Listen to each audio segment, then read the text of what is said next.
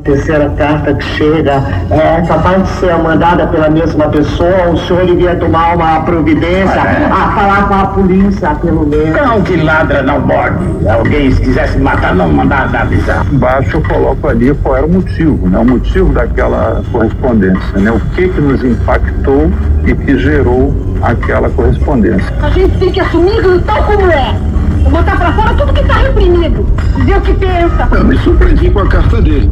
Carta agressiva, não tinha motivo para aquilo. Ah, mas o senhor é cheio de inimigos, não é? É, com certeza foi um desses inimigos que mandou é, essa carta para ver se eu fico com medo.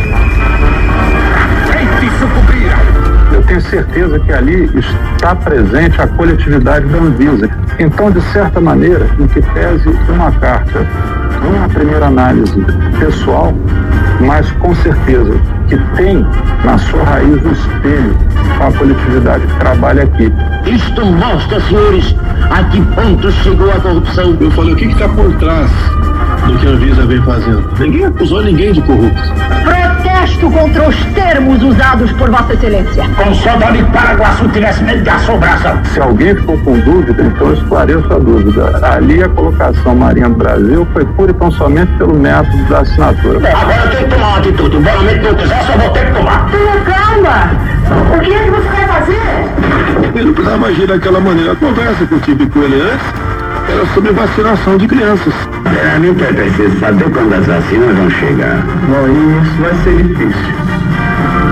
Não muito. Quando a gente vê algum posicionamento do presidente que se contrapõe a, ao que o próprio governo dele está fazendo, porque é o que está fazendo, então eu vejo ali que é, seria tão bom se essas duas forças, a força da vacinação brasileira, que é maciça, e se houvesse também uma sinalização mais clara do presidente no sentido de que isso é importante, que a gente consegue sair dessa crise assim, sem dúvida alguma seria muito melhor, seria muito bom. Isso é o fim da família, é o caos. Será que não é coisa de comunista? Perguntei para ele, olha, Barra, ah, quantas crianças morreram no Brasil ao longo de, da, da pandemia? Ah, eu nomeei para lá, depois da nomeação ele ganhou aí luz própria, né? Ele não, não, não vai ter como, como impedir a epidemia. E daí, seu Tchê? Daí que vai tomar uma calamidade. Eu não quero dizer aqui acusar o Visa de absolutamente nada. Agora, que tem alguma, alguma coisa acontecendo, isso não, é, não há a menor dúvida que tem acontecendo. Muito me admira, capitão, que o senhor vá dar ouvidos às intrigas de Odorico. O Omicron não tem matado ninguém. É, não foi de Omicron, o com Omicron. Na verdade, ele foi com Omicron, não foi de Omicron. Dizem que a Omicron é bem-vinda, que pode sim sinalizar o fim da pandemia. Ele está se distanciando cada vez mais da realidade de um pensamento lógico, racional, humano. Eu não penso que ele vai hesitar diante de nada que eu sei que ele não vai.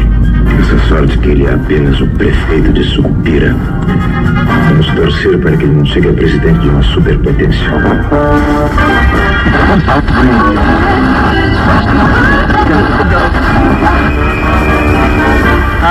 Do Bem-Amado foram cedidas pelo acervo da TV Globo, o texto é de Dias Gomes e a interpretação de Paulo Gracindo e grande elenco. A edição é de Edmilson Fernandes e Cláudio Antônio. O Jornal da CBN fica por aqui.